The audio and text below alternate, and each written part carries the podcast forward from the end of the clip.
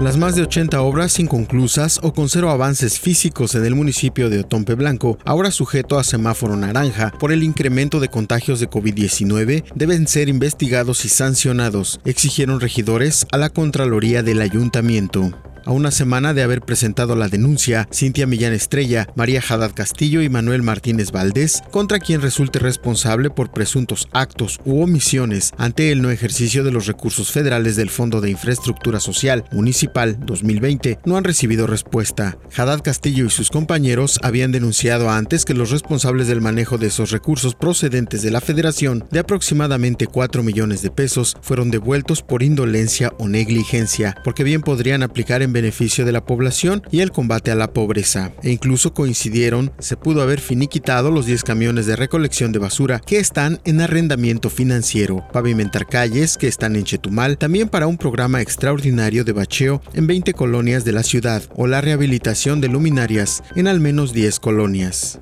En la denuncia ingresada a la Contraloría Interna del Ayuntamiento se puso énfasis que los funcionarios asignados para la administración de los recursos federales no son los mismos servidores públicos que aplicaron los recursos del mismo fondo, pero del ejercicio fiscal 2020.